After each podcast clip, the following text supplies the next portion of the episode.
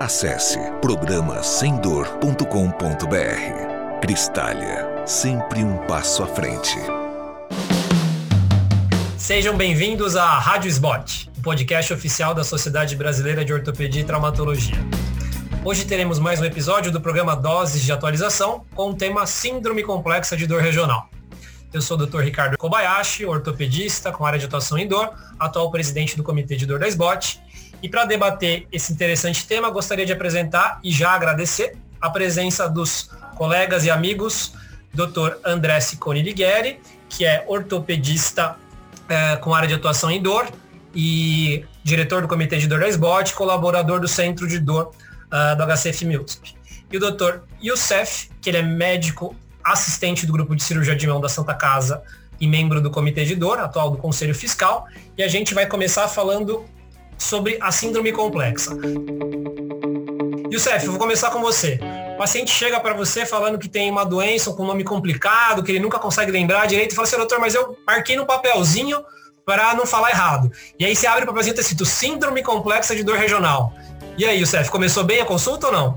Olha, paciente quando chega no consultório, nessa circunstância já fica um pouco ressabiado. Primeiro porque assim, é um paciente que quando chega com um papelzinho anotado é porque ele já passou um monte de gente, alguns deram o diagnóstico certo, alguns não deram, e com certeza não está tratado. Então é aquele paciente que não está satisfeito com nenhum tratamento que teve até agora e que chega para você cheio de expectativa. Então realmente não começa bem. Não sei se o André ou você tem essa experiência também. Sim. André, é, tem vários nomes dessa síndrome, né? Tinha uns nomes antigos, trofia simpático reflexa, causalgia, enfim. É tudo a mesma coisa ou eles são diferentes? Exatamente. Essa, essa temerosidade que nós temos em relação a esse papelzinho é grande. Mas esses nomes, eles, ah, na verdade, foram sendo modificados ao longo do tempo, desde a descrição original até a nome atual, que quem definiu foi a IASP, que é a Associação Internacional para o Estudo da Dor. Ela considerou essa, o nome oficial atual é síndrome complexa de dor regional. E ela divide ainda em dois tipos, no tipo 1 e no tipo 2. Então, o tipo 1, quando não tem nenhuma lesão neurológica efetiva associada ou conhecida, e o tipo 2, quando é secundária alguma lesão ah, neurológica do ponto de vista de estrutura nervosa. Então, ah, mas esses nomes eles progrediram para essas duas denominações atuais. Beleza. E o você tem assim uma estimativa, assim, mais ou menos quantos por cento de fratura de Coles, por exemplo, que é mais comum, lesão de nervo periférico, quanto que isso repercute em síndrome complexo regional para quem está ouvindo? Não, pelas estatísticas, normalmente de 1 a 2% das fraturas em geral do membro superior podem evoluir para distrofia, mas especificamente a fratura de Coles isso chega a 7 a 10%. E em relação à lesão de nervo periférico, isso varia de 2 a 5%, isso inclui também síndrome do túnel do carpo. Então, hum. chega a 5% numa lesão de nervo periférico, é bastante. É, e, e é, às vezes a porcentagem pode às vezes até ser pequena, mas quando vem o estrago é grande, né? Dá, dá bastante dor ah, não, Para aquele paciente é 100%. E você, para se livrar dele, para você conseguir resolver o problema dele, vai tempo. E, André, epidemiologia. Que situações que é mais comum síndrome complexa do regional? Homem, mulher, idoso, jovem, membro superior, inferior, se é unilateral, bilateral, se o time que o paciente torce faz diferença, o que, que você acha que é mais... é mais resistente. É. Eu concordo, mas eu, eu, eu, não fui eu que falei, tá? Mas vamos lá, André, o que, que, você acha? Bom, é, geralmente o que a gente acaba vendo, tanto pela literatura e acho que no dia a dia, nas nossas práticas e experiências, é que costuma ser mais em mulheres do que em homem, bem mais, tipo três, quatro vezes mais mulheres do que homem. Ah, costuma ser mais nos membros superiores que os membros inferiores. Ah, normalmente é unilateral, poucos casos você tem bilateral ou então em outros segmentos corpóreos. E tem um outro fator de risco que às vezes está bem atrelado, que é o tabagismo, e que pode tá, é, aumentar a chance de você desenvolver a síndrome complexa. E Youssef, é, lógico que essas coisas complexas têm dificuldade de, saber como, qual é a real causa, mas quais são as possíveis causas aí dessa síndrome, Youssef? Olha, ainda o grande fator causal é o trauma, né? O principal fator etiológico está associado ao síndrome da síndrome e muitas vezes o trauma de baixa magnitude. Tá? Então, óbvio, eu falei de fratura, falei de lesão de, de, de nervo periférico, mas às vezes um trauma pequeno, um ferimento corto-contuso que desencadeia uma sensibilização, esse paciente vai desenvolver um quadro de dor desproporcional que vai evoluir para uma distrofia. É, às vezes um trauma cirúrgico, e eu já tive caso meu de consultório de infiltração e que evoluiu para a síndrome do regional complexa. E tem uma outra coisa interessante, de 10 a 20% são de origem, surgem espontaneamente, sem nenhum trauma que possa ser identificado. Então, é difícil. E outra coisa que chama atenção também, é, muitas vezes não só o trauma, mas imobilização prolongada é um fator muito relacionado ao surgimento da síndrome de distrofia de dor complexa regional. E, André, uma coisa que o ortopedista normalmente adora é fisiopatologia da dor. Todo ortopedista adora esse tema, é super interessante. Então, assim, usa todo o seu poder de síntese quando você for fazer TOT para explicar resumidamente o que acontece na síndrome complexa do regional. É, fisiopatologia é aquele assunto que ninguém quer tocar, né? Todo mundo tem medo, porque envolve geralmente fatores bem complexos, né? E na, no caso da síndrome complexa de dor regional, o que nós sabemos hoje que está envolvido é existe uma desregulação da inflamação, então tem inflamação clássica secundária ao trauma, quando tem trauma envolvido. Existe também a inflamação neurogênica, que é um assunto interessante, especialmente no síndrome de, na, na, na síndrome complexa. E existem ainda os fenômenos de cronificação da dor, tanto sensibilização periférica quanto sensibilização central. O pessoal tenta rastrear alguma coisa também genética e, e autoimune. Então, tem um monte de coisa, mas no fundo ninguém sabe ainda com certeza o que, que causa. O André. Youssef, pergunta de geografia. Capital da Hungria? Budapeste. Ó, oh, mandou bem, hein? E o que, que, tem a ver Budapeste com essa, com essa síndrome, assim? A gente tem lá aquele tal dos critérios lá de Budapeste? Existe, é, é. Se não me engano, em 2010 foram publicados os critérios de Budapeste que tentam mais ou menos guiar o diagnóstico, né? São, são alguns é, critérios que vão ser investigados. Óbvio que não é, nem sempre é fácil você no consultório fazer essa investigação. Se possível, é bom fazer. Mas são quatro, quatro questõezinhas, quatro, que vão avaliar o, o paciente. Então, o primeiro é dor contínua e desproporcional à lesão, é o fator desencadeante dessa, dessa lesão. Então, um paciente que começa a ter uma dor que, que foge um pouco do padrão tem que chamar atenção.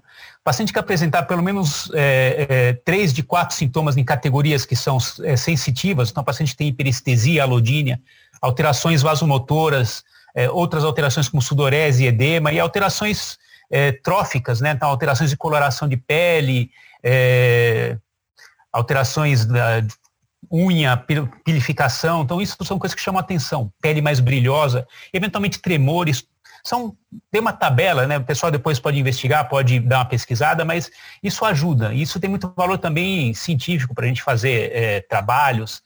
É, se tiver oportunidade de fazer no consultório, vale a pena. Eu sei que é difícil, mas é importante. É, e é bom saber, porque às vezes o paciente fala assim, doutor, a unha está crescendo diferente do outro. Você fala, ó, oh, o cara está viajando, e, e, é descrito é, na síndrome. A né? unha da mão que está com a distrofia cresce mais, a mão fica mais peluda de um lado do que do outro, e su, vai, o sudorese é maior de um lado do que do outro, essa desproporção, a coloração, tudo isso chama atenção. Então, assim, eu acho que o critério é bom para orientar e chamar a nossa atenção para alguns, alguns fenômenos que aparecem. Acho muito importante. Ah, e tem outro também, né? A ausência de outro diagnóstico que justifique. Muitas vezes acaba sendo um diagnóstico de exclusão. Então, por exemplo, é, teve um artigo recente do, do Paco de Pinha, que o cara, ele, ele diz que muitas das estrofias das síndromes dolorosas regionais complexas, na verdade, são síndromes do túnel do carpo não diagnosticadas. É, foi controverso o trabalho dele, mas tem que investigar outras coisas também. André, e como é que a gente diferencia se é uma síndrome complexa do regional ou se é desuso? Porque às vezes os sintomas são meio, meio parecidos assim no dia a dia. É, essa é uma dificuldade grande, porque ah, na síndrome complexa de dor regional, nós eventualmente temos é, atrofia da musculatura, porque o paciente fica com receio, tem medo de movimentar e acaba simulando o quadro de disoso. Eu acho que o que vai dizer são as, as correlações, o tempo de evolução da doença, a maneira como ela se apresenta e especialmente os fenômenos que nós temos de ah, fenômenos de edema e de inflamação, que isso não vai ter no desuso. Então, a cor da pele, a, a, a, o edema do membro, que pode ser objetivo ou subjetivo, isso é que vai fazer a gente conseguir diferenciar. E o CEF, precisa pedir algum exame para fazer o diagnóstico? A gente precisa solicitar alguma coisa ou o diagnóstico é clínico? Ah, Ricardo, o diagnóstico é eminentemente clínico. Alguns exames você pode fazer, o raio-x pode mostrar uma osteopenia relacionada à fase de, de reabsorção da parte de distrofia de Sudeck, ressonância vai mostrar aumento de partes moles, cintilografia né, vai mostrar uma captação na região. Tem se falado muito da termografia, né, do exame de infravermelho, mas que também não, não, é, é, não, é, não existe nenhum exame gold standard. O diagnóstico é clínico, ponto. Acho que esse é o, é o principal, a principal mensagem aqui. E André, tem aquela história lá, pô, fez uma osteossíntese, tá com a plaquinha lá, não tá, não tá melhorando a dor. Ah, vamos tirar o material de síntese para ver se melhora. Você acha que é uma boa tirar material de síntese da, de paciente com distrofia?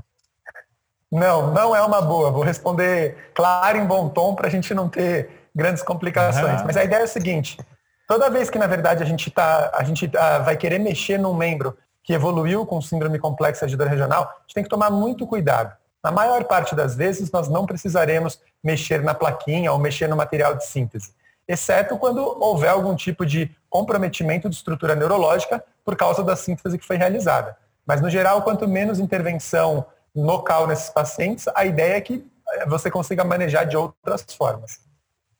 Youssef, também mexe na plaquinha ou deixa a plaquinha quieta lá? Deixa. Se a placa estiver no lugar certo, se não tiver infecção, não tiver nada, deixa a placa onde ela está. Não mexe. Vai mexer no membro com distrofia, vai piorar. Beleza, então a gente chegou ao consenso que não é para operar esses pacientes. Não. Então como é que a gente vai tratar? E o CEF, anti-inflamatório, usa num paciente com, com síndrome complexa? Olha, o anti-inflamatório ele vai ser adjuvante no tratamento de dor, mas a, a, dor mesmo ela não é nociceptiva, então não, não faz parte do, do, do, do da primeira linha, em qualquer guideline, no tratamento da síndrome da dor complexa regional anti-inflamatório. É, só se ele tiver alguma agudização, uma inflamação, aí você sim, pode usar, mas de uma forma geral não é carro-chefe. Não, não, e, não é de cort, não. Corticoide, usa? Para mim, corticoide? Ah, o corticoide a gente tem o mesmo raciocínio. É, se, se puder evitar, melhor. Se eventualmente você precisar usar em algum tipo de exacerbação, sim. Não tem nenhum suporte, acho que, da literatura para você usar por longo tempo. Então a ideia é usar período curto, se necessário. Acho que a ideia é tratar de outras formas. Youssef, complexo de vitamina B, tem uma certa evidência para neuropatia? Você acha que para síndrome complexa vai bem? Então, é, existe evidência para algumas neuropatias, apesar da síndrome complexa regional ter um fator um, um, neuropático, né, tem um componente neuropático importante, não tem evidência ainda, a gente sabe que na, na prática clínica tem melhora, mas não tem evidência e não está nos guidelines também, não está como primeira linha, mas pode ser usado como adjuvante. Eu vejo que na prática, às vezes, quando é formigamento, adormecimento vai melhor, mas para dor, é, às vezes, outros vão melhor. É, André, antidepressivos, tricíclicos, duais, vão bem na, na síndrome? É, esses são os fármacos que geralmente a gente gosta mais, né? Eu acho que eles vão bem, especialmente quando você tem o componente de cronificação ou de sensibilização central da dor, eles costumam responder bem, tanto os tricíclicos quanto os duais, as duas classes. Os inibidores seletivos, só que a gente fica, uh, gosta menos, vamos dizer assim, vê menos resultado. E que dosagem que você usa de, vamos, os mais comuns, vai, amitriptilina e duloxetina? Como, começa como, que dose chega? É, geralmente a gente começa ou com 25 até com 12,5 alguns pacientes. A ideia da amitriptilina pode chegar até 150 miligramas e a duloxetina geralmente a gente começa com 30 miligramas, podendo chegar até 120 miligramas. Lembrar que a dose terapêutica, então, da duloxetina é de 60 a 120, a mitriptilina de 25 até 150, mas na prática a gente chega lá a 50, e aí a gente mantém pelo menos uns 3 a 6 meses. E o CF, mesma pergunta, só que para anticonvulsivante, gabapentinoide. Que dose que você costuma usar, como começa e quanto tempo usa? Tá, é, dentro dos anticonvulsivantes, é gabapentina e pregabalina. Eu gosto mais da pregabalina, é, eu gosto de começar sempre com 50 cada 12 horas ou 75 à noite e vou subindo até chegar é, 300, 450 dias. Né? E isso falando da, e da gabapentina, a dose normalmente é um pouco mais alta. A gente tem que chegar aí até a 1.800 é, dia acaba sendo bastante. E a gente mantém por um tempo prolongado, né? Tem que manter e depois a retirada também é um desmame progressivo. É, lembrar que esses pacientes normalmente eles são muito dolorosos, então a gente sempre fala, por exemplo, na fibromialgia, você começa com dose baixa de pregabalina, vai aumentando, mas nesse paciente que tem muita dor, às vezes tem que ser mais agressivo, né? Às vezes a gente tem que usar doses maiores para conseguir controlar. André, e PET de lidocaína, 5%, tem indicação de usar nesses casos? Ah, com evidência clara para síndrome complexa, não tem. Mas em pacientes que eventualmente possam ter quadros de dor neuropática localizada associada, acho que ah, ajuda, especialmente quando o paciente tem muita lodínia mecânica, o PET pode ter alguma finalidade, sim. Eu é, gosto. Lembrar, Lembrar que esses pacientes, eles têm é, dores complexas, então normalmente você tem que fazer multimodal. Então muitas vezes você vai usar uma mitriptilina junto com a pregabalina, com o PET lidocaína, e esses, essas últimas três que a gente falou, né, antidepressivos, anticonvulsivantes, PET lidocaína, que são primeira linha de tratamento para dor neuropática. Analgésico simples, e o CEP, de pirona, paracetamol, uh, você costuma usar, vai bem? Olha, é assim, não, não, não, não age no mecanismo da dor, você usa para tentar diminuir um pouco a intensidade. Tá? Não tem nenhuma evidência de que elas vão funcionar igual anti-inflamatório, não tem nenhuma evidência. A gente usa como, para não usar anti-inflamatório, a gente usa analgésico simples.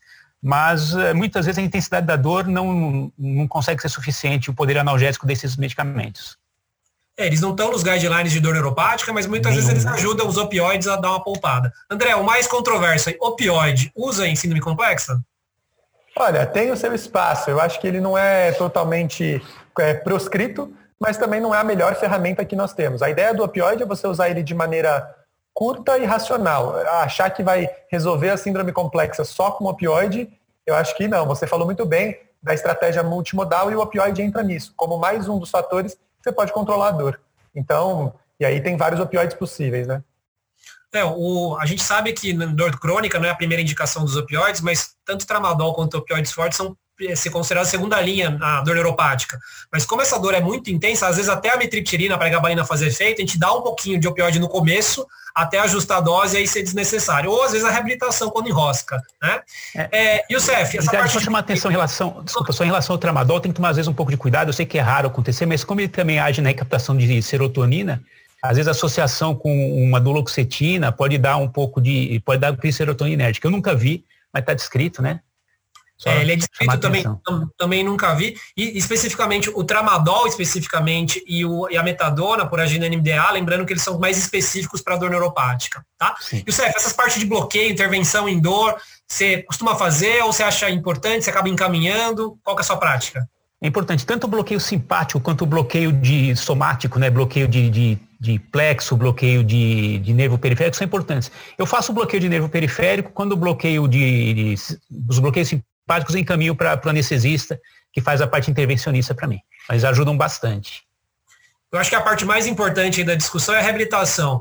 André, como é que você orienta esses pacientes? Tem que esperar ficar sem dor para começar? É, porque normalmente o paciente fala que tem muita dor e não consegue começar a fazer fisioterapia. Como é que você orienta, André? Exatamente. Acho que o primeiro mito que tem que ser derrubado relacionado à síndrome complexa é de que tem que esperar algo acontecer para reabilitar. Na verdade, reabilitar é o que vai favorecer para que algo aconteça. Ou seja, a gente precisa da reabilitação. E até é curioso, tem até um trabalho recente que eu estava lendo de um estudo, que eles mostraram que o paciente que volta a tentar fazer as atividades do dia a dia, que muitas vezes estão comprometidas, eles melhoram mais do que os pacientes que tentam fazer reabilitações clássicas fora do ambiente do dia a dia. Ou seja, você estimular o paciente a retornar, a mexer esse membro, a deixar, permitir o toque, você faz com que ele consiga sair logo desse quadro. E todos esses fármacos que a gente está discutindo, você vê que assim não tem nada que seja uh, o padrão ouro, excepcional em termos de resultado, mas a gente precisa desse, desses fármacos para diminuir a dor e o encorajamento do paciente. Por isso que acho que a equipe multiprofissional é essencial nesses casos de síndrome complexa. E o CEF, tem alguma profilaxia, alguma coisa que a gente pode fazer para prevenir aí a síndrome complexa? Então, existe um estudo, se não me engano, em 2007, que avaliou pacientes que usaram vitamina C como profilaxia, pacientes com fraturas no punho, utilizaram já no, no, no, no, primeiro dia do trauma e mantiveram por 50 dias. E foi mostrado que uma dose de 500 miligramas por dia diminui em quatro vezes a incidência de de síndrome do, do, eh, complexa regional. E uh, o mecanismo exatamente não se sabe, o pessoal associa muito a questão, o efeito antioxidante da vitamina C, mas é o que tem de hoje de profilaxia, além, obviamente, de evitar a, a imobilização prolongada, isso são outras coisas que né, facilitam. Então, André, se você tivesse que deixar aí uma mensagem final para quem está ouvindo a gente, o que você acha que é o mais importante aí durante o tratamento e abordagem da síndrome complexa do regional? Acho que uma das coisas mais importantes é nós não sabemos quem vai desenvolver síndrome complexa de dor regional. Então, a gente manejar bem a dor aguda vai fazer toda a diferença no sentido de prevenir o desenvolvimento de qualquer tipo de dor crônica, inclusive a síndrome complexa de dor regional. Acho que essa é uma mensagem bem importante. Youssef, mensagem final aí para quem está ouvindo a gente. Ok. Voltando naquele paciente que você me falou no começo, que chegou com um papelzinho. O paciente que tem um quadro de síndrome de dor complexa regional, vamos buscar dar atenção para ele. Ele é um paciente que tem uma angústia, que está sofrendo com a dor. Não considerar esse paciente como um paciente psiquiátrico e tentar se livrar dele. É tentar acolher esse paciente e tratar ele da melhor forma possível que o nosso paciente merece. Obrigado, Youssef. Obrigado, André, por esse bate-papo aí que foi, acho que até divertido. Aí espero que quem esteja ouvindo tenha gostado. E para fazer o encerramento, queria avisar que vocês acabaram de ouvir mais um episódio da Rádio Spot, o podcast oficial da Sociedade Brasileira de Ortopedia e Traumatologia. E todas essas edições vão estar disponíveis no site www.sbot.org.br e também nas principais plataformas de streaming. Nos vemos no próximo episódio e até lá! Acesse programasemdor.com.br. Cristália, sempre um passo à frente.